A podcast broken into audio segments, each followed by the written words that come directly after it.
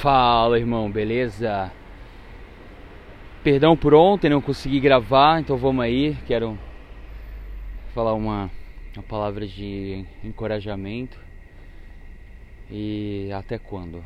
Até quando a gente vai ver a desgraça, o mal invadir a nossa casa? Até quando a gente não vai evoluir? A gente não vai lutar por aquilo que o Senhor colocou em nosso coração?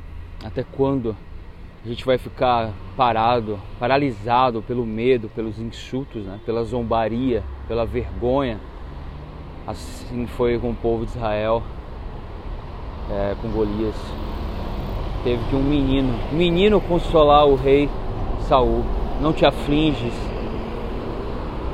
por causa desse filisteu. Ele afrontou o Senhor dos Exércitos. A palavra de Deus diz que a nossa luta e outra, todos nós estamos envolvidos numa luta, seja ela qual for.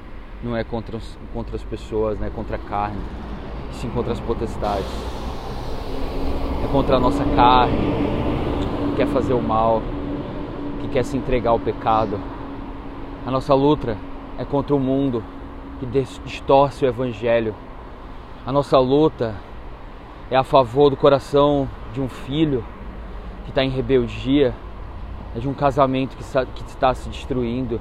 A nossa luta é contra o nosso coração que quer se corromper, que é onde está o tesouro, aí, aí estará o teu coração.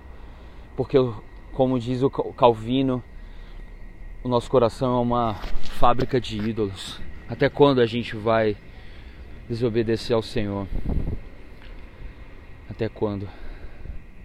Até quando a gente vai ficar de braços cruzados, esperando a desgraça, mas que a gente possa se encorajar no Senhor, se fortalecer na força do seu poder, vestir a armadura espiritual e ir para cima, cair para dentro, porque é maior o que está em nós do que aquele que está no mundo.